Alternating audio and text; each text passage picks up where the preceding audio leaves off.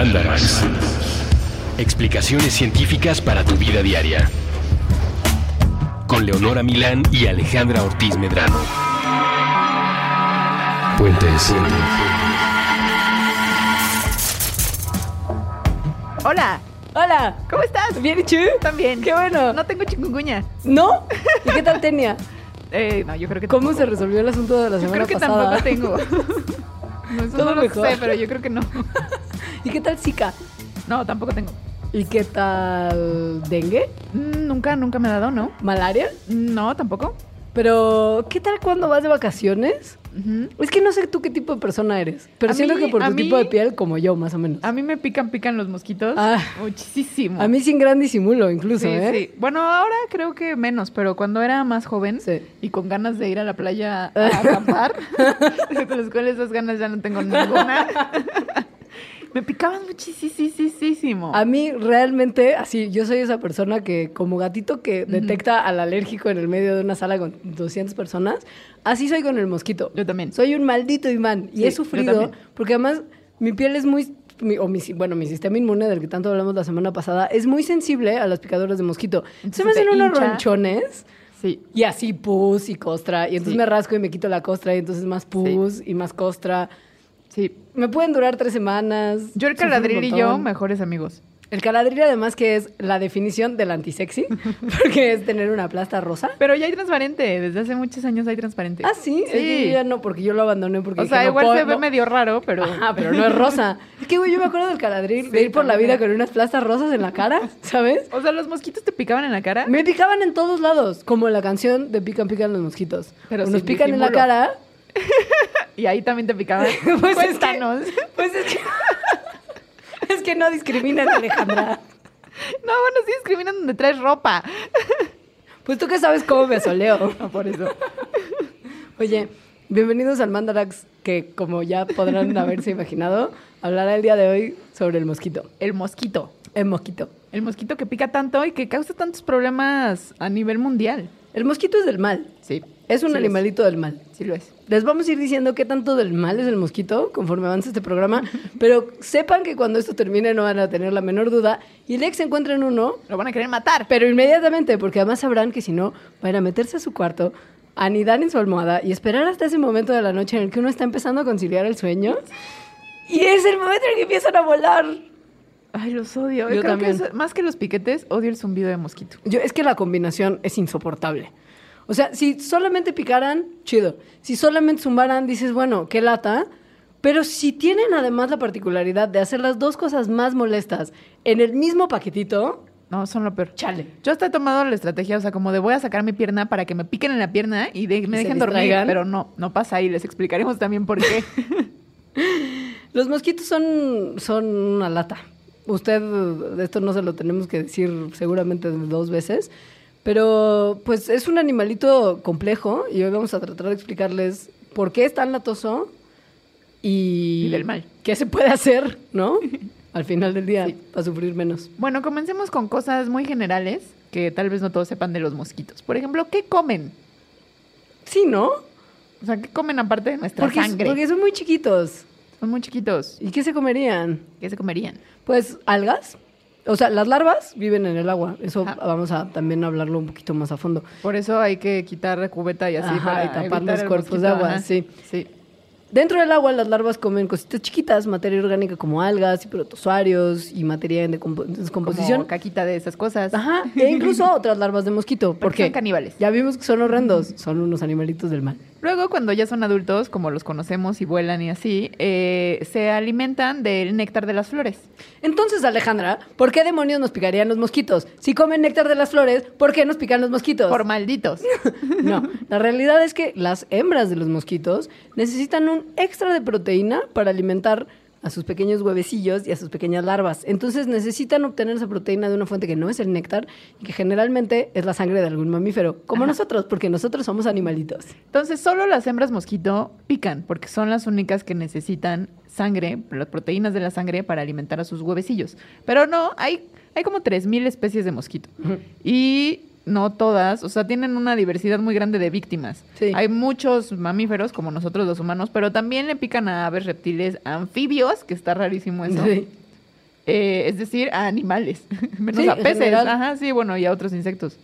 Ahora, los mosquitos, como muchos animalitos en la naturaleza, son de esos bichos que se transforman, que empiezan siendo una cosa y terminan siendo completamente otra. O sea, que pasan por una metamorfosis. Sí, su metamorfosis tiene cuatro etapas. Primero, la mamá mosquito, después de haber comido mucha proteína de sangrita, produce sus huevecillos y los pone o en la superficie, o bueno, los pone en la superficie de agua, ya sea fresca o estancada. O sea, un riachuelo que va corriendo o la cubeta que dejaste ahí en el patio. Incluso hay unas especies que ponen sus huevos en áreas que son propensas a inundarse. O sea, están como previendo que vendrá el agua A inundarse a ofrecer, a ofrecer ese hábitat perfecto para sus huevecillos. Después, nacen las larvas y viven en el agua. Tienen, mal viaje, número uno, un pequeño sifoncito que les permite respirar por afuera de la superficie. O sea, es O como, es como un, un como un snorkelito. snorkel. Sí, sí, sí. Y en una o dos semanas, las larvas se transforman a la fase de las pupas. Las Como pupas una mariposilla, pero del mal. es como una, como una entre larva y mariposilla. O sea, es como un estado intermedio ahí medio asquerosón. Que no se alimenta, pero que se mantiene viva flotando ahí como nada más. O sea, como una momia cocún Ajá. flotando en el agua. Sí. Ajá. Y después, esa fase tan asquerosa y grotescona. Adu- los adultos emergen de en esas un, pupas. En un par de días, ¿eh? La etapa, la etapa de la pupa no, no dura mucho. Y pues las mujeres, eh, mujeres, las hembras son lo- longebonas para el, para el estándar de los insectos. Viven de dos semanas a dos meses. Y los machos solamente una semana. O sea, ellos claramente tienen una función y ya. Todas las especies de mosquito necesitan agua para reproducirse porque ahí ponen sus huevitos. Pero el agua para reproducirse puede ser muy poquita. Muy. o sea, unos centímetros. un llegue- sí. un lleguecito de nada. ajá. Porque aparte todo el ciclo de vida ocurre rápido. Y al parecer les encanta eh, los lugares como por ejemplo la llanta ponchada que se quedó ahí. Sí. Les encanta, ajá. El, el tambo de agua que recolecta como lluvia cuando cae, pero pues de repente no hay mucha lluvia, entonces hace este fondito como medio lamoso. O en la tapita del- de la cubeta que Sí. tiene también como un como un como cóncavo. Como Ahí los, también, como, ajá, como los barriles donde hacen los vagos sus, sus incendios en las calles de Nueva York, ajá. que tienen una como una hendidura. Mucha Sí, proliferación Les encanta. Les encanta. Viven en todo el mundo, excepto en Antártica. Pero les late más el estar cerca de cuerpos de agua. Es por eso cuando uno va de vacaciones, por ejemplo, a Playa Hippie, su playa va a tener muchos más mosquitos si está cerca de la boca de un río. Esas son las playas hippies Como- que yo visitaba. Como Playa Paraíso, por ejemplo, en Guerrero. O como está ahí el río ahí luego, luego. Ajá. Como Chacahuite también. Sí. Mucho mosco y mucha pulga de agua. Ay, Ay. y mucha pulga de no agua. Sí, de pulga de, de arena. Que te eches al sol y de repente, como si fueras un alfiletero, mira. A los mosquitos les gusta el calorcito. También, mucho Entonces, el calorcito. sí, por eso cuando es invierno, más no hace invierno en la playa porque sigue haciendo calor, pero invierno en la ciudad no son tan comunes de encontrar, nos encontramos más en verano. ¿A dónde se van? Yo me imaginaría que están escondidos. Sí, no se van a ningún lado. Viven en el closet, según yo. De verdad, en, en el closet de la casa donde vivía antes estoy segura que había un pequeño nidillo. Pues de hecho, los mosquitos pueden poner eh, huevos más duros que se quedan como en un estado de dormido, Como una espora de mosquito. más o menos, en el suelo. Y entonces cuando llueve se activa y entonces ya empieza su ciclo de vida. Como una espora de mosquito. Sí, ajá. Qué asco. Sí. La cuestión de los mosquitos es que, aun cuando todos ellos son preocupantes porque el zumbido es universal, hay diferencia, porque hasta en los mosquitos hay niveles muy grandes entre machos y hembras. Físicamente hay diferencias. Las, más, las hembras son más grandes. Las hembras son más grandes y tienen unas antenitas sin pelitos, mientras que los machos tienen unas antenas con pelitos, que ya les explicamos por qué. Solo las hembras pican, porque ya lo mencionamos, necesitan ellas únicamente la sangre para crear sus huevos y poder alimentarlos. Pero los dos zumban. Los dos zumban. Aunque a quienes en general escuchamos mucho más son a las hembras porque... Nos están queriendo picar. Ajá, exacto. Vuelan lento en comparación con otros animalitos de la naturaleza. O sea, si los pones a competir con una mariposa, con una langosta o con una abejita, perderían la carrera todo el tiempo. todo el tiempo. Por eso, por eso los podemos matar. Ajá. Sí, Imagínate si además fueran súper veloces. Pero aletean entre 300 y 600 veces por segundo. Eso es lo que causa el horrendo zumbido. Eso y un órgano especial que tienen que zumban, no nada más como un subproducto de que estén aleteando, sino zumban para llamarse los unos a los otros entre hembras y machos. Es un maldito sistema de comunicación y ligue. Sí. Es Ajá. el Tinder de los mosquitos. ¡Los odio! Porque es que piensen ustedes que de, de alguna manera, si están sumando en nuestros oídos, también suman en el oído uno del otro. Es el Ay, el además, cuando se mosquil. encuentran, cuando se encuentran, empiezan a zumbar como al mismo tiempo, o sea, como que cantan juntos y ya si les gusta cómo es su canción de parejita, se aparean. Las hembras son un poco más grandes y aletean un poquito más lento. Los machos lo saben. Los machos saben distinguir perfectamente cuál es el zumbido de una hembra, porque la frecuencia es distinta. Y la cosa es que son, están tan como programados, por decirlo de alguna manera, a reconocer el zumbido particular de las hembras, que si les pones grabaciones del zumbido de, un- de la- de una hembra, van hacia la grabadora creyendo que es una señorita. ¿Qué tetos? Sí, sí son. Pero piensa el tamaño que son. Piensa en sus capacidades. Y en sus ganas de reproducirse. Los pelitos que tienen los machos en sus antenas, que las hembras no tienen, les permiten distinguir las vibraciones del aleteo de las hembras. Es padrísimo, son como antenas. O sea, como antenas de, de recepción, literal. Y hay este mito popular que si un mosquito, como perro que ladra no muerde, Ajá. un mosquito que zumba no pica. Y bueno, Pues tiene un punto. tiene un punto porque si está zumbando está volando y entonces no te va a picar porque mientras vuela no está parado sobre tu piel sacando su probóscide para meterla en tu piel y chuparte la sangre, pero puede estar zumbando y un segundo después picándote. Es una cosa muy impresionante. La probóscide de los mosquitos es tan pequeña que Como puede. su piquito. Ajá, puede inyectar a una sola célula y drenarla completa de sangre. O sea, es microscópico el proceso. O sea, te dejan adentro los glóbulos rojos secos. Secos, entonces- deshidratan tus células. Sí, ahí es donde el sistema inmune entra. Les platicábamos la vez anterior que cuando el sistema inmune detecta una amenaza, manda un ejército de cosas para limpiar esa amenaza. Si el cuerpo y su sistema inmune detecta un cementerio de glóbulos rojos muertos y toxinas de la saliva de los mosquitos que se quedan adentro también y decide que eso es, es dañino, entonces manda un montón de cosas que van a generar inflamación y comezón y enrojecimiento. Ergo, el piquete de mosco. La solución es que te, pona- te pongas una crema de histamina, de antihistamínico. Antihistamínico. Ajá, porque lo que está haciendo que se infle Es la histamina. es la histamina. Qué bueno que tuvimos el programa del sistema inmune justo antes del mosquito. Lo hace todo más sencillo. Y bueno, también tiene que ver entonces, eh, o sea, por eso diferentes personas reaccionan diferente a los piquetes de mosquito. Claro. De hecho, la primera vez que te pica un mosco, no te va a dar esa reacción. O sea, tu primer piquete de mosco. Cuando eres un bebé. Cuando eres un bebé o un niño, quién sabe qué edad le picó a usted un mosco por primera vez. Ese piquete no genera una reacción alérgica. Porque nuestro sistema inmune no ha aprendido a reconocer las picaduras de mosco. O sea, es algo nuevo. O sea, la saliva de mosco no es un antígeno que ya reconoció nuestro cuerpo. Ajá. La segunda vez, nuestro cuerpo, como tiene nuestro sistema inmune memoria, reconocerá en corto la saliva del bichito e irá con todo su ejército de histamina y glóbulos blancos y todo lo que les platicamos los mandarax anterior a arreglar la picadura. Y nos generará comezón e infiernillo. Esta, esta técnica de la crucecita no funciona tampoco. Funciona psicológicamente. Bueno, sí, según pero yo, no está o haciendo sea, nada con no, ajá. ¿Por qué estaría haciendo algo? ¿Por qué acomodar las uñas en una perfecta cruz eliminaría la reacción del sistema inmune? No sé, no pero, sé. pero funciona como, como cuando te pican un lugar del cuerpo y te rascas el otro que medio distraes a tu cerebro, como nomás haciéndolo, güey. Según yo, funciona nada más por eso. También como rascarte, yo, yo me rasco Alrededor. alrededor, del piquete. Ajá, sí. Eso no sé si tenga más sentido. No. Nada tiene sentido. No. Solo es para engañar al cerebro. Si usted se dio cuenta que lo picó un mosquito y quiere evitarse la roncha y el comezón, puede ponerse una crema con antihistamina, o sea, una Como el crema Caladril. antihistamínica como el caladril, antes, como en una cosa preventiva y paliativa. Hay otra que es mejor. Aquí, este, Aquí entre nos. Aquí entre nos. O sea, no, pero ya es cuando ya estás muy mal, de Ah. verdad, como yo en esas idas a la playa.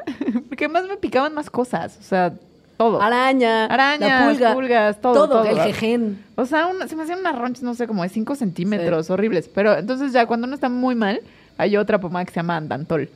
Es que ese es muy antihistamínico. Esa, esa es más power. Es más power. Sí, es mucho más Ajá, power. Sí.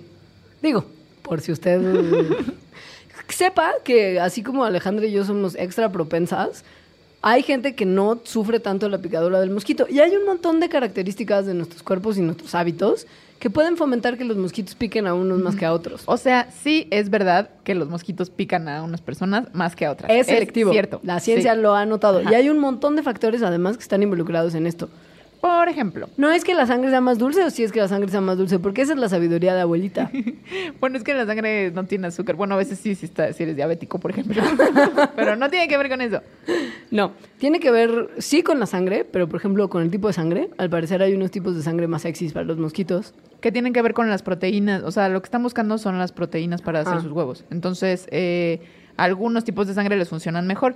Eh, los mosquitos prefieren a las personas con sangre tipo O mucho más, el doble, que las personas con sangre tipo A. Los del tipo B caen más o menos en el medio del espectro de la comezón. Ahora, eh, la manera en que los mosquitos eh, saben dónde estamos y van y nos buscan es porque, principalmente, porque por el dióxido de carbono que exhalamos en nuestra respiración. Entonces, eso lo detectan y van. Por eso también nos suman como cerca del- de, la, de la cara. Eh, si eres una persona alta, por ejemplo, o grande. más- más- más- más robusta. Ajá, respiras más. Entonces Produces estás- más dióxido sí, de entonces carbono. produces más dióxido de carbono y te van a picar más los mosquitos porque los vas a traer más. O sea, es como una maquinita de dióxido de carbono que atrae mosquitos. Es un poco la razón por la que los niños reciben menos piquetes de mosco que los adultos. Sí. Eso también, por eso las mujeres embarazadas les pican más los mosquitos, porque las mujeres embarazadas producen más dióxido de carbono. Por... Porque dos. Ajá. Sí. por, por la, por human larva. Sí, ajá. Bueno, porque también necesitan más oxígeno, Sí, ¿no? claro. Ajá, sí, o sea, su respiración cambia. Eh, también tiene que ver el ejercicio y tu propio metabolismo. Porque pasa que los mosquitos, además de detectar dióxido de carbono, pueden detectar otros compuestos que nosotros emanamos, ¿no? Como el ácido láctico, que en el mandarax del ejercicio les explicamos más o menos qué.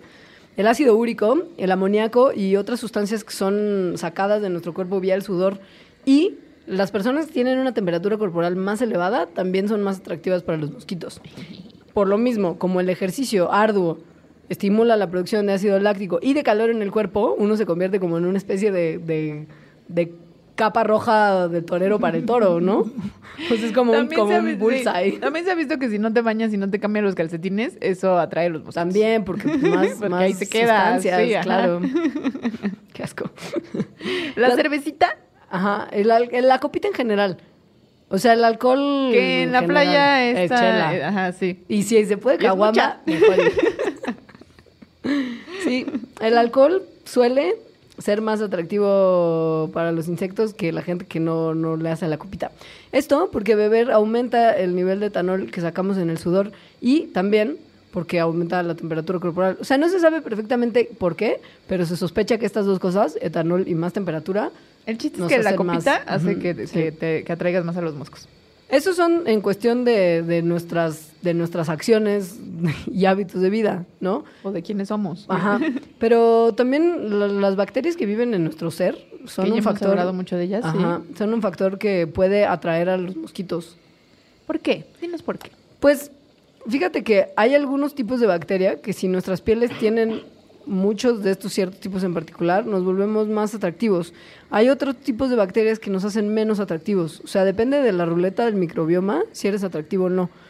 No les vamos a dar un listado de las especies que sí resultan atractivas y las que no, porque no vienen al caso, pero que sepan que el microbioma particular, que tiene que ver también con nuestros hábitos y con un montón de cosas distintas, es importante para los moscos. Es, me imagino que tiene que ver con el saborcillo.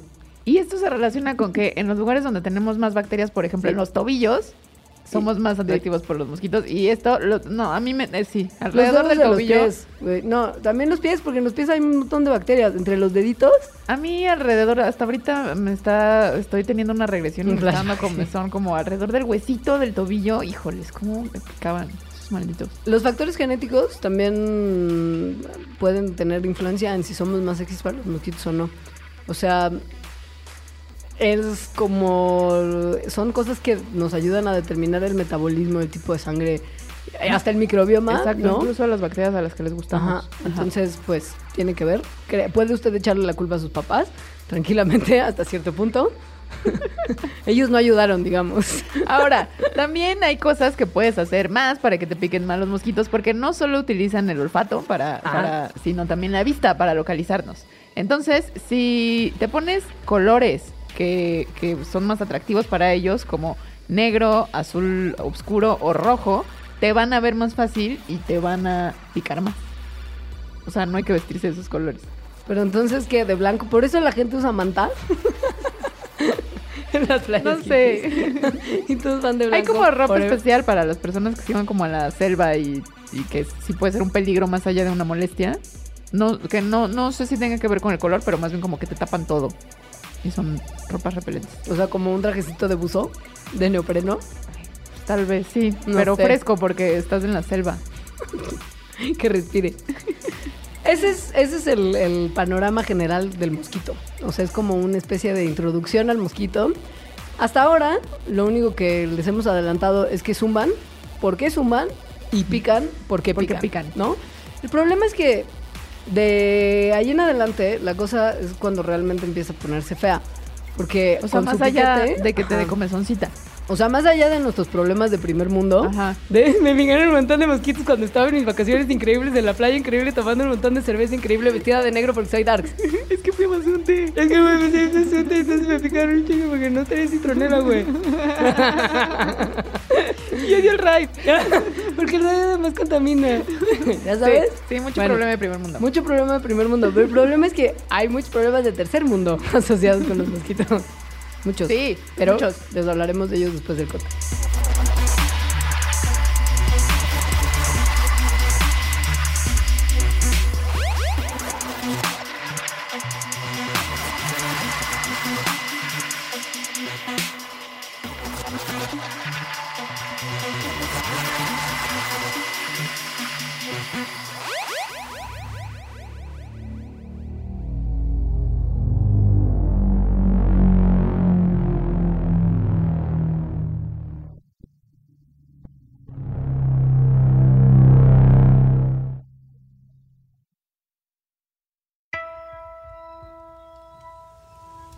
Piensa que se trata de una esfera.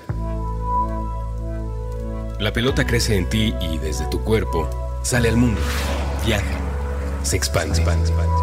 Flota sobre la banqueta y choca contra los árboles, contra los edificios, se enreda entre los rayos de las bicicletas.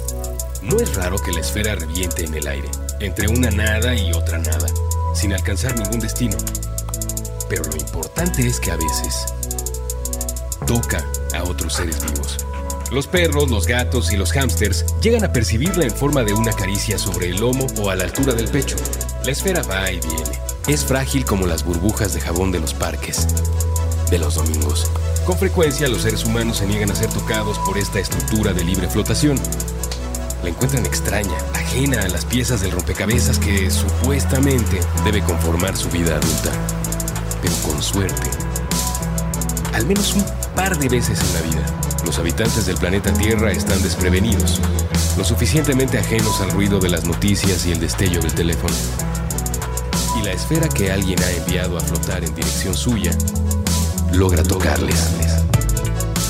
Les inunda, les conmueve, les pinta el mundo de colores nunca antes vistos.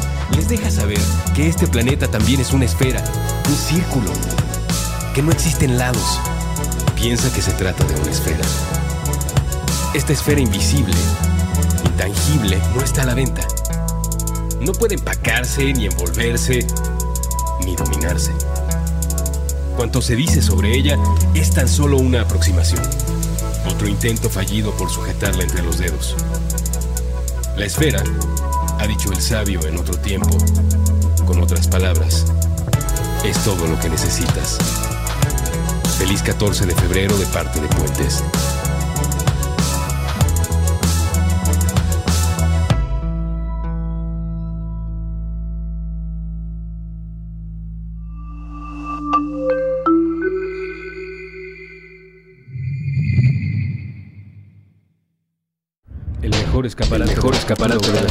Urbana es la calle. El cerebro. Con Jorge Zabarripa. Todos los lunes nuevo episodio a la una de la tarde. Puentes.me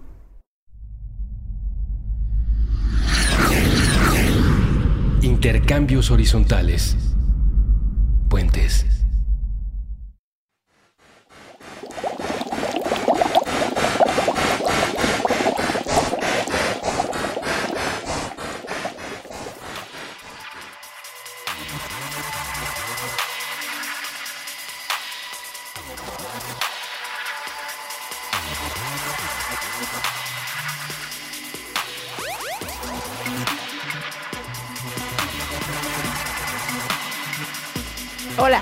Volvimos a hablarles de mucha maldad que causan los mosquitos alrededor del mundo. Es que tienen que entender una cosa, esto es muy impresionante. Cuando les digamos esto, algo en su vida va a cambiar para siempre, de verdad. Si usted se pone a ver los programas del Discovery, De o del Animal. Planet, y ve estos listados de cuáles son los animales más malos del mundo, se imaginará probablemente que, a juzgar por The Revenant, el próximo Oscar a Leonardo DiCaprio, O al oso. o al oso, uno pensaría en un mamífero terrible o en... en- en- O en un tiburón. sí, O en tal vez una serpiente, ¿no? como Que- en, ajá, Ajá. En, el nivel de animales ponzoñosos que son los que Sí. más daño le causan a la humanidad. Pues no, niños y niñas, los mosquitos son los animales más mortíferos del planeta. Sí, No hay un animalito que cause Sí. más muertes que el mosquito. sí. Y esto no es porque los mosquitos sean ponzoñosos, ni porque Per te puedas morir de piquetes. Porque los first world problems, así, Ajá, problemas de sí. primer mundo de los que les hablábamos, son problemas y son latosos, pero no son letales. Los mosquitos cargan con un montón de enfermedades que se nos contagian a nosotros, o sea, con parásitos que nos pasan, como la malaria, el dengue, la fiebre amarilla, la encefalitis, Zika y el chikungunya. Es que no solamente son parásitos, o sea, es bacteria, virus y parásitos. Y son bueno, parásitos también incluyendo como en general, sí. Ajá. El, el- el asunto es que, bueno, hay unos que son obviamente más preocupantes para nosotros, pero hay un montón también de enfermedades animales que se transmiten a través de mosquito. A su perrito le pueden dar un montón de enfermedades transmitidas por el mosquito, por ejemplo. Tal vez usted no lo sabía, pero sí. Y hay enfermedades que aun cuando suenan lejanísimas, cada día lo son menos. Les vamos a platicar por qué. No, y además, por ejemplo, la malaria, la malaria es un problemón, desde Problemón. hace muchísimos años. O sea, eh, ahorita, 2015, causa la muerte al año de un millón de personas y de 243 millones que se infectan y sufren de sus efectos debilitantes horribles. En general, casi 700 millones de personas se enferman de algo contagiado por mosquitos cada año. Y más de un millón de muertes, y cuentas las de la malaria, por supuesto, el número sube muchísimo más. Hay anuales. O sea, los mosquitos y sus enfermedades son una especie de control poblacional terrible para la humanidad. O sea, la mitad de la población mundial está en riesgo de contraer malaria. Así nomás. Lo molesto de los mosquitos es la injusticia de que son vectores para llevar la enfermedad y la ponzoña a otros pobres animalitos inocentes, pero a ellos no les pasa nada. No les pasa nada. No les pasa nada. Ellos pueden llevar las cosas más dolorosas, mortíferas, intratables, y ellos están ahí frescos zumbándote en el oído, Y listos además, a chupar sí, sangre. es que además está muy difícil también controlar que te pique, que no te pique un mosquito, ¿no? Es bien difícil, porque cualquier difícil. milímetro de piel que esté expuesto es posible Además, eso, estás víctima. dormido y te pica y ya tienes chikungunya. La chikungunya. La chikungunya está muy fea. La chikungunya, haz que huya. En la bitácora les pusimos el video de la canción del chikungunya para que nunca se nos olvide que en algún momento el gobierno mexicano trató de prevenir las enfermedades transmitidas por mosquitos con, reggaetón. Porque genios. También, también trataron de promover la lectura con reggaetón, la UNAM. También, perrea, perréate un libro, ¿no? Perrea un libro. Sí. Las cosas que se pueden hacer con el reggaetón. ¿Cuánta, Aplauso, cuánta aplauso al creatividad? ¿Cuánta creatividad? Es como, ¿qué les gusta a los chavos? El reggaetón. Pues dale. Así te gusta el reggaetón, Dale. dale. Para que no te pique el moscardón, dale. Dale. Ponte siempre un pantalón, dale. Porque en vez de quitar es poner, porque te tienes que poner más ropa, porque el mosquito. Bueno, Me muero, Alejandra, me muero. Ok, ¿cómo logran los mosquitos no enfermarse de las cosas horrendas que, que transmiten? Su sistema inmune reconoce. reconoce, como, el, como el nuestro, pero el suyo es un mosquito, porque están evolucionados. Reconoce los virus, por ejemplo, que lleva como partículas externas y le corta pedacitos de la información genética y lo vuelve inerte. Es decir, si uno recorta obviamente partes del genoma de un virus que son las que permiten la infección, probablemente el virus ya no puede infectar las células, ¿no? El problema es cuando esos mosquitos, antes de, De que- terminar de ese proceso de cortar el genoma del virus Le pican a un ser humano. Entonces le pasan virus intacto. intacto. Y eso quiere decir que, pues, El ser humano no va a poder cortar el virus No. y ya se infectó. En cambio, el mosquito se va feliz con el virus igual una parte intacta, otra no, pero la va a acabar por destruir. ¿Y se acuerdan del programa de zombies? Esto también está bien loco, Johnny. Porque hay información que muestra que el parásito en particular de la malaria... Que se llama Plasmodium. Plasmodium falciparum. Altera el comportamiento de alimentación del mosquito para aumentar la frecuencia de las picaduras en los mosquitos infectados. Por lo mismo, aumentando la posibilidad de que se transmita el parásito. O sea, medio zombifica. Un Sí, poquito. sí, sí, ¿no? sí, así como Sí, lo como hablamos, lo sí, hablamos. sí, altera su comportamiento. Aunque no lo lleva hacia su muerte. O sea, justo no mata al mosquito. No, no, solamente No. está fomentando su, Sí. su dispersión. Ajá. Y pues además dándole un, un buen lonche a la señora mosquito que andaba pica- picoteando, ¿no? O sea, más bien aquí es una cosa medio mutualista, ¿no? Entre, entre lo que a nosotros nos enferma y los mosquitos. Sí. O sea, sí, porque porque- no les hace daño, No, les, pero ajá. tampoco les beneficia. Bueno, si hace que pique más y tenga más... Pero a lo mejor si no está en época de, de poner huevos, no le beneficia tampoco tanto la sangre. No sé. No sí, no sé. tanto. Pero bueno, no Pero le hace bueno, mal. no le hace mal. al Ujú. mosquito. Ajá. Algún día hablaremos de interacciones ecológicas y usted entenderá exactamente qué dijimos. Ahora, cuando un mosquito llega y te pica, eh, inyecta, Inyecta en saliva. su saliva, ajá, pero su saliva tiene anticoagulantes. Entonces, eh, tú, el sistema inmune reacciona ante esos anticoagulantes, como ya hablamos, y empieza a inflamarse. Y es en esto cuando pica y entonces te chupa que salen las cosas que te quieren infectar Sí. y entran en tu sangre. Así es como ocurre la transmisión. Es como una inyección de ponzoña con la saliva del mosquito, con los anticoagulantes que permiten que tu sangre justo no se, no Se se, se coagule. y la herida Ajá. no se cierre para que puedan seguir alimentándose. Ajá.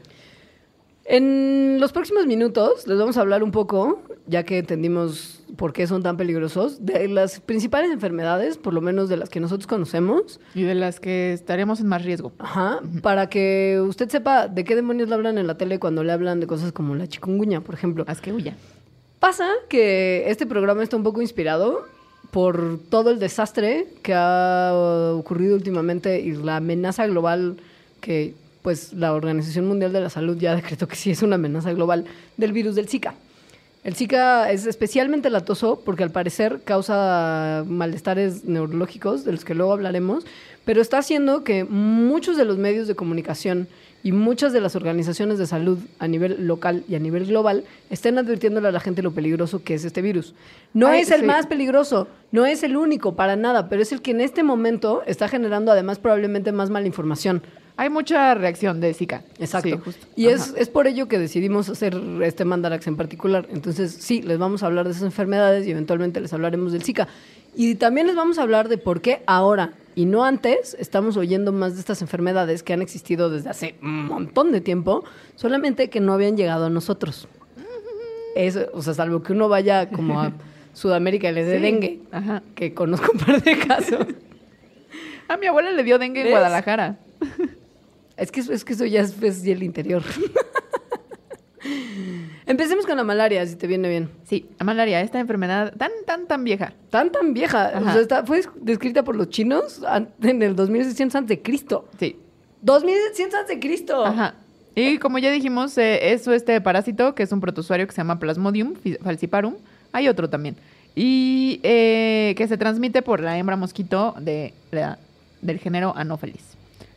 El nombre viene, esto es muy bonito. Muy bonito. Viene de una carta que escribió un tal Horace Walpole en Italia en 1740 que le decían el mal aire.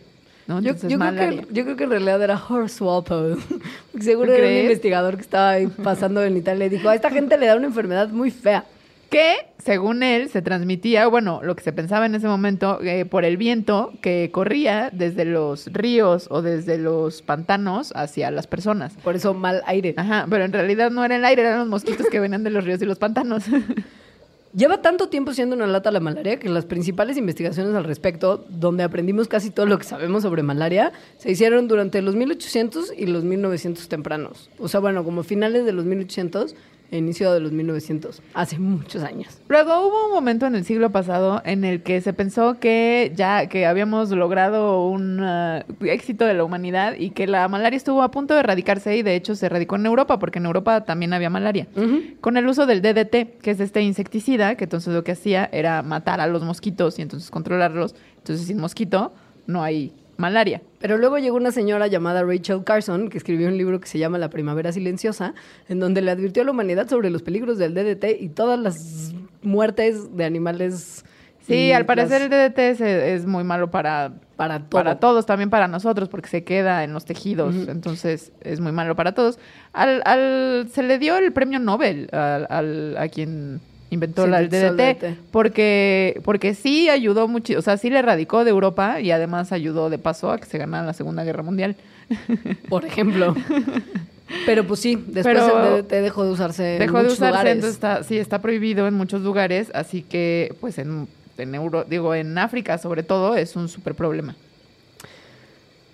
¿Te acuerdas?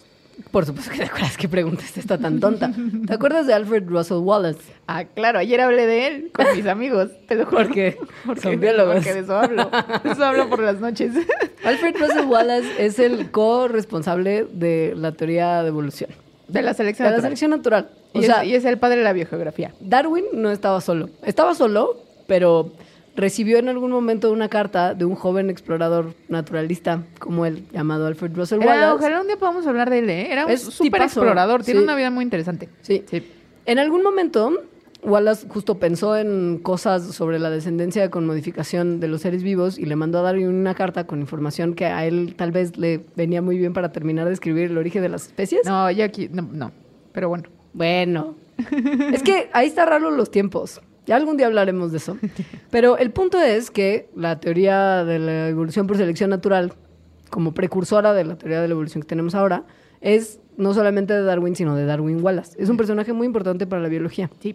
Y se dice, cuentan las historias, que Tenía malaria.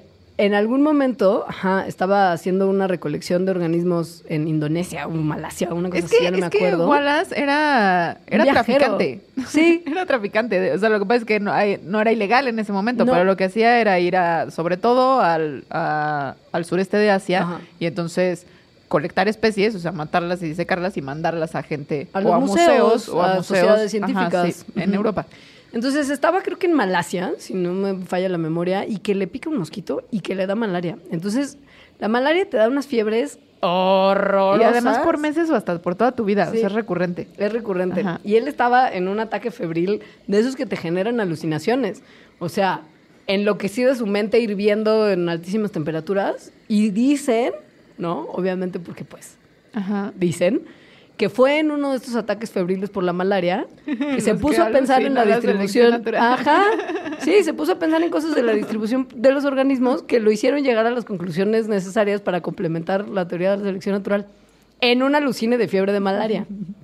Es mi historia favorita de, de- de cómo la gente crea conocimiento en estados alterados. Qué padre. Pero aquí del mal viaje, porque debe Sí. haber estado mucho mal viaje. Sí. Este, la malaria sigue siendo un super pro. Yo diría que es de la enfermedad más problemática que transmiten los mosquitos. O sea, ahorita estamos muy con el Zika, el chikungunya y así, pero la Hasta en malaria. México. O sea, es que el problema es, bueno, en México y en América Latina. Sí. Pero la malaria es una cosa que ha sido una constante en el resto del mundo. Que Pero, nosotros nos pero en México porque- también hay. Sí. En México hay muchísima malaria, también se le dice paludismo. O sea, también Sí. es un problema de México grandísimo. Lo que pasa es que como que no es nuevo, ¿no? Entonces, Entonces ya se no olvida o algo así, pero sí. Es un- es un poco una y- lata. Sí, y no hemos encontrado la forma de controlarlo más allá del DDT, que ya vimos que es malo. Pero ya se codificó el genoma del, del parásito que la, que la transmite. Entonces eso probablemente en algún momento nos ayude a controlarla. Hay esperanzas, amigos, a larguísimo plazo, pero chanza. Ahora, la famosa chikungunya. La chikungunya.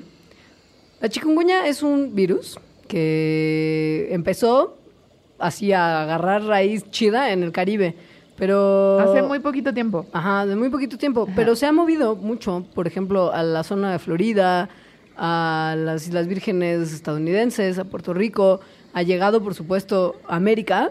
México estaba en, en alerta reggaetonera de la chikungunya antes de que llegara el Zika. Ajá. Y se llama así porque hay un dialecto de Mozambique que se llama el quimaconde, que tiene esta palabra que significa aquello que se dobla.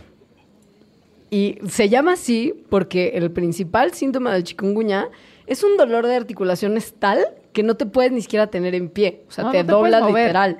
Estás Sí. como engarrotado Sí. del dolor, Sí. de las articulaciones. Al parecer sí es horrible, ¿eh? O sea, sí te tumba, te tumba literal. No hay vacuna y el único tratamiento es medicina para el dolor. Porque además es un virus, los virus son muy difíciles de tratar.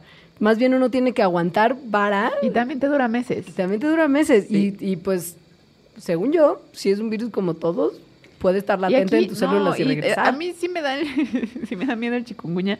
O sea, la mamá de una amiga, de una muy querida amiga nuestra. Saludos, Mariana. Sí, Te queremos. le dio chikungunya en Colima, en la ciudad de Colima. Entonces eso ya no está, o sea, Pues como tu tía que le dio, ¿qué? a mi abuela Dengue, le dio dengue en. Guadalajara, sí. Sí, o sea, no es que tenga que ir uno a la selva, a la candona, No. a contagiarse mm, porquerías. Sí, sí está rudo. Y pues el problema es que acá el tema de rociar de insecticida no funciona tan chido. Lo que hay que hacer es tratar de evitar estos spots de área de agua o sea, estancada. evitar que los mosquitos se reproduzcan. Eso es Y la- que esa se reproduzcan como o sea, en tu casa, ¿no? O sea, no tener un criadero de mosquitos que pueden tener enfermedades. Higiene, tapar los contenedores de agua. O sea, las campañas, eso sí, la campaña de chikungunya y del Zika, la lista de cosas que uno tiene que hacer es muy sencilla. Es no tener charquitos. Es no tener charquitos y pues ya a título personal, pues un repelentazo y ropa de manga larga si uno va a un lugar donde sabe que tiene más posibilidades de exponerse, como una zona más tropical y más cercana a cuerpos de agua. Ajá. Pero fuera de eso, no hay nada que hacer. Si a usted le pica el mosquito y le da la chikungunya, vaya a la farmacia y compre todo el dolac, porque la va a pasar fatal. Pero sí muy fatal, Fatal, ¿eh? muy fatal. Sí, ajá. Está, por supuesto, el dengue. Si quieres, dejamos la de los animalitos al final. Sí. El dengue es muy parecida a la malaria, muy parecida a la chikungunya. Es real que todas estas enfermedades transmitidas por mosquitos son más o menos parecidas en sus síntomas y en sus efectos. O sea, son un pain in the ass, pero no te van causan, a matar. Causan mucho, Sí. mucho dolor Ajá. y mucha fiebre y Sí. mucho malestar generalizado. Ajá. Lo mismo pasa con el dengue. Sí.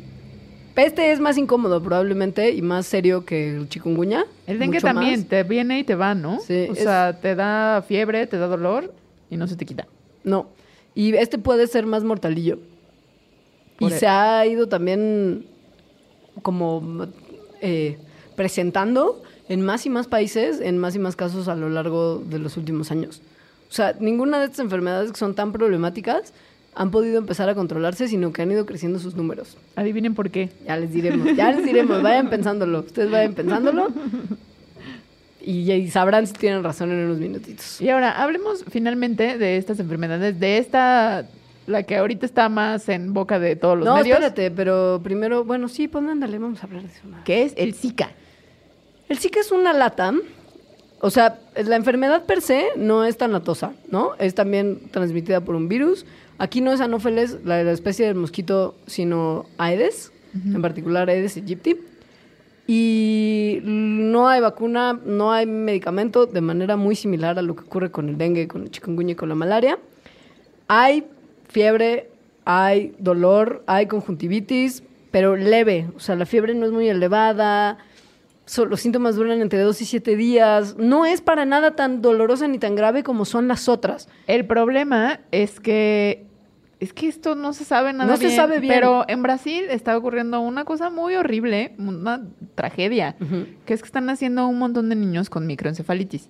Eso es una cosa en la que no se no crece el cerebro a la tasa en la que tendría que crecer, entonces tienen unas cabecitas Se ve, y, se- y si evidentemente fotos problemas neurológicos, de, o sea, sí, de desarrollo sí, y extremos. y- sí. Ajá. Pasa que lo que es raro es que Brasil es el único país donde se ha encontrado esta relación entre más casos de microencefalitis y Zika en el líquido amniótico de la madre. Pero además- es la relación que se ha hecho, ¿no? Pero además esta relación que se ha hecho es muy débil. O sea, en realidad esos estudios en donde, en donde ven eh, las mamás que tienen ¿no? los anticuerpos de Zika, es decir, que tuvieron Zika en algún momento y, y que tienen hijos con microencefalitis, son porcentajes súper bajos. O sea, son correlaciones muy débiles. Hay muchísimas más, o sea, pero estoy hablando como de 70 o 80% más que tienen microencefalitis y que nunca tuvieron Zika. A lo contrario. Me llegó, obviamente, de, de medios más alarmistas y Ajá. probablemente mala ciencia, que están haciendo muchos análisis. Digo, no sé si mala ciencia, pero todavía no es buena ciencia porque no se ha probado con- como Ajá. contundentemente la relación entre uno y otro. Que muchos de estos casos de microencefalitis están siendo misteriosamente localizados en áreas donde el agua potable ha sido rociada Según con yo, un sí. insecticida particular, Sí. que no me acuerdo en este momento el nombre. Se llama piropixeno o algo Sí. así. Este, según yo, no.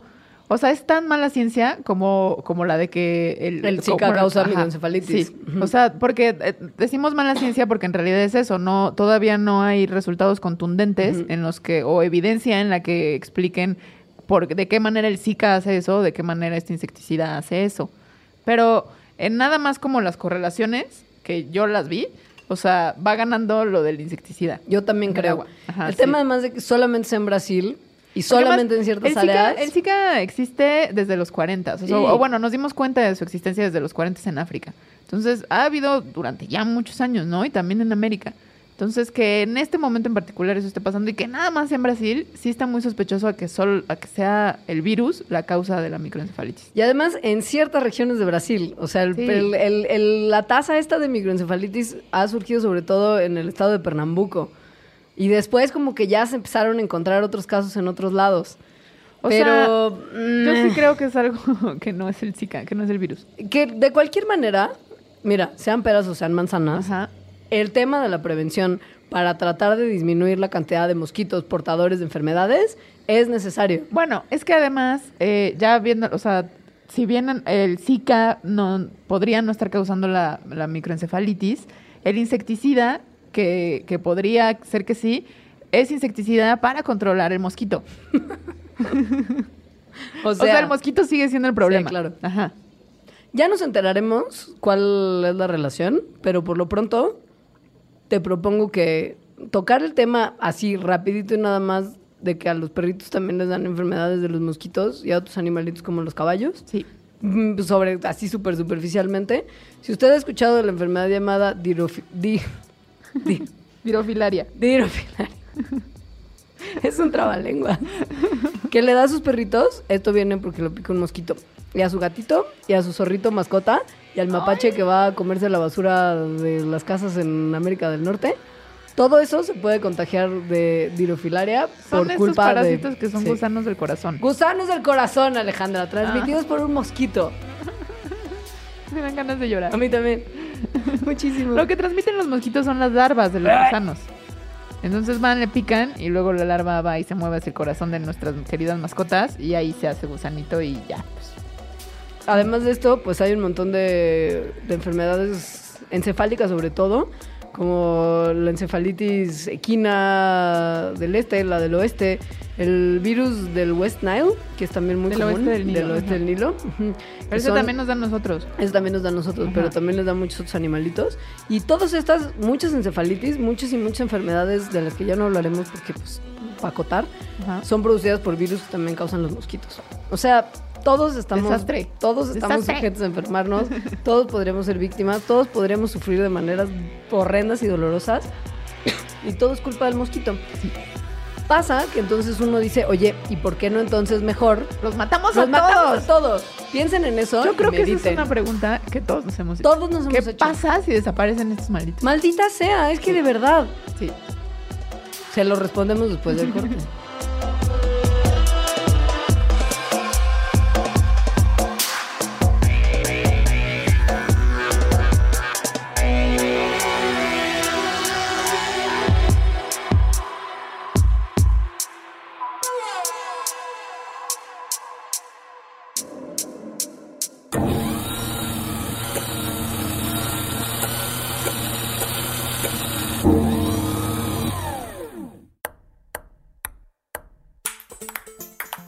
Prestar pensamientos, pelotear partidos, platicar películas, palidecer por placer, pintar paisajes públicos, postularse para Padawan, pasear por planos paralelos, percibir pequeñas partículas, por palabra procrear planetas para par, progresar por plataformas pixeleadas, pulir parlamentos, proteger paraísos, pa, pa, pa, pa, pausar.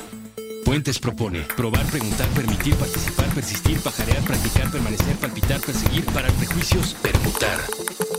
Permea paz. Proyecta puentes.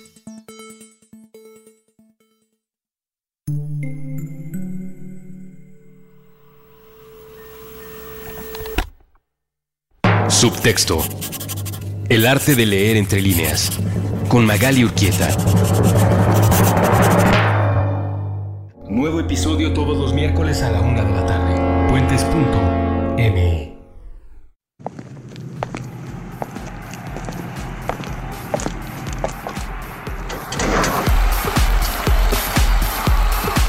En contradicción del aislamiento. Puentes.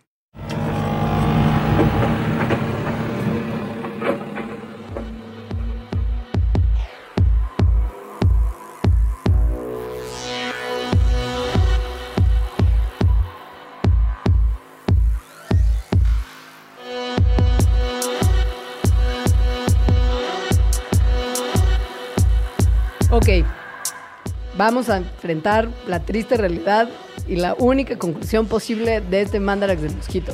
La pregunta del millón.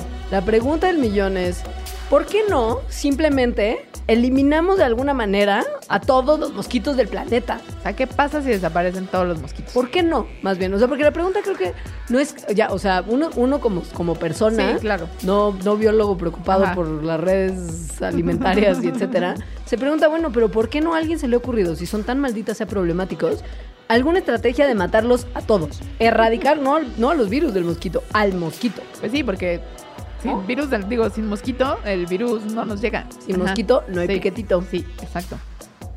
Eh, bueno, pues sí, o sea, sí. Ocurre esto de que sí existen redes y relaciones Sí. entre las especies. Sí. Y los mosquitos están en la Tierra desde hace mínimo 200 millones de años. El periodo cretácico, por, ponga usted, si se acuerda más o menos de Había dinosaurios, geológicas. sí. Este, Claramente tienen un papel importante en el ecológico. O sea, en todos esos millones de pues sí. años han evolucionado relaciones importantes, no nada más gachas como con nosotros, sino con otras especies acuáticas, por ejemplo. Sobre todo, porque pues la realidad es que son insectos acuáticos, en particular las larvas, ¿no? Entonces sirven de alimento para muchas otras especies más grandes que ellos. Muchas. Y además, ellos se alimentan también mediante filtración de partículas orgánicas como algas y que por lo mismo funcionan para mantener el equilibrio en los cuerpos de agua. O sea, no solamente son comidos, sino que también se comen y por lo mismo juegan un papel para controlar poblaciones de algas y otros microorganismos. También en esto de que no, no comen sangre, nada más para cuando van a poner huevos, sino su alimento es el néctar de las flores, pues entonces son importantes polinizadores de muchísimas especies. Entre ellas, el cacao. ¿What? O sea, no hay Sí, claro, porque no, porque entonces yo, no, porque yo dije, bueno, sí, son, o sea, son polinizadores de muchas especies, pero la verdad es que hay más insectos que polinizan especies. Entonces vi y pues sí, son, no son especialistas, pero del cacao sí son de la especie más importante que lo, que lo poliniza. Entonces nos quedaríamos sin chocolate y eso sí me No, parece una tortura. no, o sea, no estamos dispuestos. no. O sea, porque first estamos- world problems, porque no nos importa malaria. ¿Estás pensando que vale más la pena que muera un millón de personas al año que quedarnos sin chocolate? O sea, no, solo lo O sea, estoy no, comentando, mira, solo lo estoy comentando. O sea, ahí están las cartas sobre la mesa, ya usted decide. Nosotros solamente le estamos diciendo qué pasaría. Y piensa en la cantidad de mosquitos que hay en el planeta. Piensa en la cantidad de larvas que hay. La biomasa alimenticia que, significan los mosquitos y sus larvas es altísima. Sí. O sea, es mucha comidita para otros bichos. Sí. Mucha. O sea, no es tan fácil así Entonces, como sí así sería- decir los sí, matamos. Sí, sí, sería medio un desastre ecológico. ¿Qué se hace entonces? Ah, Pues, repelente. Pues sí, pero el repelente no estamos viendo que es bien tóxico. O sea, el insecticida, el repelente, todos estos productos químicos que podrían alejar o matar al mosquito o mantener sus poblaciones por lo menos un poco más chicas, suelen ser toxicones. Entonces habría que empezar a pensar en algún tipo de método más natural de control. No, niños, la citronela no funciona tan chido como uno creería. Pero hay ciertos productos que sí podrían funcionar como repelentes naturales tan útiles como el OFF más fuerte o el Autan más implacable. Ajá. Que además no lo son. Que yo me he podido echar tres latas encima de cualquiera de los dos y aún así ser víctima del mosquito. Esos repelentes están como en investigación. O sea, todavía no les queremos dar falsas esperanzas, no existen. Ajá. Pero van a existir en algún hay, momento sí, algo. y, y hay investigación sobre estas personas a las que no les pican los mosquitos porque genéticamente hay algo que, que los repele. Entonces también se está investigando como por ahí. Sustancias, por ejemplo, como aceites esenciales naturales de algunas plantas, en particular en Australia se está haciendo una investigación muy tremenda, que se activan con la luz del sol y producen hacen que tú de, de- de cierta forma como que exudes algo que es, es no, no sexy para el mosquito. y ojalá para otras personas sí. O bueno, no lo repela. No lo sé. Porque a mí una vez me dieron el consejo que por cierto no funcionó. En la playa, de que comiera ajo. Entonces, que si comía ajo, pues cuando uno come ajo huele, particularmente. Y Ah, que eso sí. iba a repeler los mosquitos. Comí muchísimo ajo. Olí horrible en la Eh. playa todas mis vacaciones. Y me picaron todos los Todos los mosquitos, que pudieron. Sí. Sí, no, ese tipo También de cosas hecho también hice eh, inyectarme vitamina B antes de ir a la playa. Que porque también te hace oler horrible y duele un montón la inyección duele de vitamina horrible B. y me picaron todos los mosquitos. O sea, no. Pero mira, en algún momento, justo haciendo estas cosas de aceites esenciales, de investigaciones en relación con eso, la cosa es cambiar tu, tu química olfativa, Sí. ¿no? o sea, tu, tu olor personal para ser no... tan atractivo. Y, pero, Ajá. pues, sí. Bueno, también hay cosas que se pueden hacer, no para que nosotros no seamos atractivos, sino para así controlar las poblaciones de mosquitos. Es que se está saliendo de control. O sea, está, Sí. está todo bien el tema de que hay que mantener, o sea, no, no hay que mantener que los mosquitos son ecológicamente necesarios como para decir simplemente hay que erradicarlos, pero la verdad es que hay ciertos los momentos podemos en- controlar. Exacto. Sí. Y hay ciertos momentos en el que para el ser humano resultan más importantes las poblaciones de seres humanos que las poblaciones de otros animalitos. Es triste, pero es la realidad. Y en algún momento se van a empezar a desplegar métodos de control de los mosquitos que van a ayudar a justo a mantener las poblaciones lo más pequeñas posibles y los menos amenazadoras posibles. O sea, esto va a pasar. Sí, podemos decirlo rápidamente, algo que hemos estado amenazando que vamos a contar, de que por qué ahora los mosquitos llegan a Mm. más lugares. Bueno, pues es por el cambio climático. O sea, hay lugares del planeta que se están volviendo más cálidos, como ya comentamos, lo cálido, o sea, lo cálido le gusta a los mosquitos, entonces su rango de distribución ha aumentado. Entonces Es- viven en más lugares. Es por eso, por ejemplo, y que me imagino que es en parte por lo que el escándalo del mosquito se ha convertido tan en un escándalo últimamente, se están empezando a ver más casos de las enfermedades transmitidas por mosquitos en Estados Unidos, en zonas Sí. que antes eran un poquito más frías y, Ahora y son no, más no llegaban, ahora son más cálidas. Y entonces cuando Estados Unidos empieza a preocuparse por algo, el resto del mundo empieza a preocuparse mucho más. O sea, la Organización Mundial de la Salud ha hecho más comunicados ahora por Zika que en los últimos años por cualquier otra Sí. enfermedad de mosquitos. Sí, y es sí. porque, pues, en Estados Unidos ha aumentado la preocupación. O sea, sí, esto es medio conspiratorio, ¿no? De mi parte y demás, pero sí, noten ustedes Bueno, que... o al menos se ve más en los medios. Exacto. Tiene que ver con esto y por eso también para nosotros está siendo mucho más evidente el número altísimo de problemas que los mosquitos generan. Entonces, hay, ha habido, bueno, existen como ciertas alternativas que se están probando para controlar estas poblaciones. Porque el cambio climático, niños y niñas, no está parando No, ni parará. ni parará. Entonces, más y más y más estados y más y más y más países y más y más y más gente van a ser muy pronto víctimas del mosquito De enfermedades malvado. tropicales en Sí. general, que el mosquito malvado pues son muchas. Hay, han creado en el laboratorio unos mosquitos que, que producen esperma que solo puede producir mosquitos machos. Esto está bien interesante. Esto está padrísimo, porque entonces si nada más creas mosquitos machos, o bueno, un montón de mosquitos, la, la cepa que, bueno, la línea de mosquitos que hicieron produce el 95% de machos. Entonces los machos no pican. Y no transmiten enfermedades porque no pican. Y además no se vuelven, o sea, hay poquitas hembras con las cuales reproducirse. Y por lo mismo. también asegura se que la población claro. vaya disminuyendo. Ajá. Entonces, esto está increíble. O sea, esta sí es una solución muy elegante. Porque además es autosuficiente, ¿no? O sea, no es que tengas que estar liberando estas poblaciones de mosquitos modificados tanto tiempo, sino que con que lances una primera tanda, estos machos modificados van a empezar a producir principalmente machos modificados en su descendencia y esto se va a ir propagando solo. O sea, es un, Sí. es una, es un control biológico súper sencillo y sí, la manera en lo que lo describiste elegante es la mejor forma de hacerlo. Además, no o sea, no le haces nada a los seres humanos. No hay ninguna medicina que le pongas a los Nada. seres humanos o un insecticida que después pueda llegar a ellos. Nada. Y lo único que, que es necesario para eso es introducir una enzima que corta el DNA a los mosquitos machos anófeles, que va a cortar el cromosoma X en la producción de espermas, y así de fácil se van a producir solamente machos. Es una locura, es facilísimo. O sea, más bien corta el X. Sí, Sí, sí. X, ajá. Oh, pues, ¿qué dije? Sí, sí, perdón. Pero pues bueno, ese es probablemente lo que va a empezar a pasar. se van a seguir rociando montones de campos y montones de casas sí. y montones de ríos y montones de cuerpos de agua con insecticidas tóxicos. Sí, pero eventualmente logrará, espero, la ciencia llegar Estas a son del tipo de soluciones. que, que a mí más me gustan. Los repelentes naturales, los métodos naturales de control. O eso, controlar biológicamente haciendo puros machos. No, que, pensándolo en la Sí, humanidad, no, en la humanidad... Es como, shh, no, no des ideas. Nos tenemos que ir al revés, Alejandra, al revés. Sí, no, no, por favor. Espérate, así, no, tranquila, olviden lo que dijimos. Bueno, Bueno, con eso terminamos el Mandarax.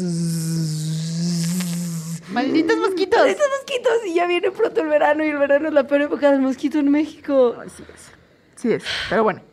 Bueno, Eh, mi Twitter es arroba alita-emo. el mío es arroba leos, El de Mandarax es arroba Mandarax. y nuestro face es Mandarax lo explica todo. Sugiéranos temas, porque nos gusta mucho que nos sugieran temas. Sí. Cuéntenos cosas y pues ya. Ojo que también está padre si nos sugieren temas que puedan ser suficientes para hablar de ellos una hora, ¿no? Porque luego nos dicen, cuéntanos por favor, am, ¿cómo es la manera en la que se reproduce la Catarina? Y es como de, sí, o sea, sí, que está interesante, pero sería difícil hablar una hora entera de eso. Entonces piensen en generalidades. O sea, como si nos dicen los zombies, por ejemplo, ¿no? Que es un par de mandaras que hicimos de eso. Eso nos viene mucho mejor. Sí. Mucho más que el efecto del Dolac sobre el dolor que produce el chikungunya en las Pero bueno, nos gustan mucho sus sugerencias. Sí, muchísimo. Sí, sí. Las apreciamos mucho y apreciamos también mucho los comentarios que También. nos dejan en la parte inferior de la página de Puentes. Como cuando termina la bitácora está una sección de comentarios, Ahí también. Y- Se los tratamos de responder además. todos muy puntualmente. Entonces déjenos muchos, platíquenos muchos y escúchenos la semana que entra. Los queremos un montón. Adiós. Adiós.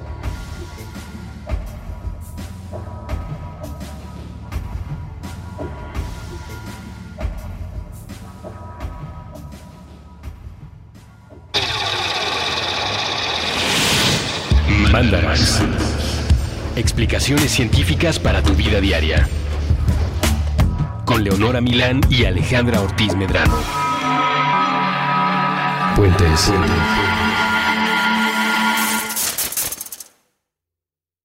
Top Expansión Tecnología. Gadgets.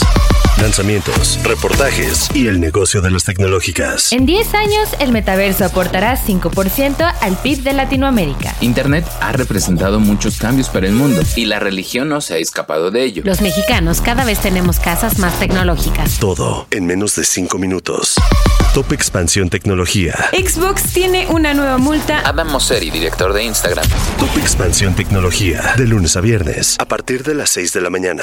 Hey guys, it is Ryan. I'm not sure if you know this about me, but I'm a bit of a fun fanatic when I can. I like to work, but I like fun too. It's a thing. And now the truth is out there. I can tell you about my favorite place to have fun Chumba Casino. They have hundreds of social casino style games to choose from, with new games released each week. You can play for free anytime, anywhere. And each day brings a new chance to collect daily bonuses. So join me in the fun. Sign up now at chumbacasino.com. No purchase necessary. Group. Void were prohibited by law. See terms and conditions. 18 plus.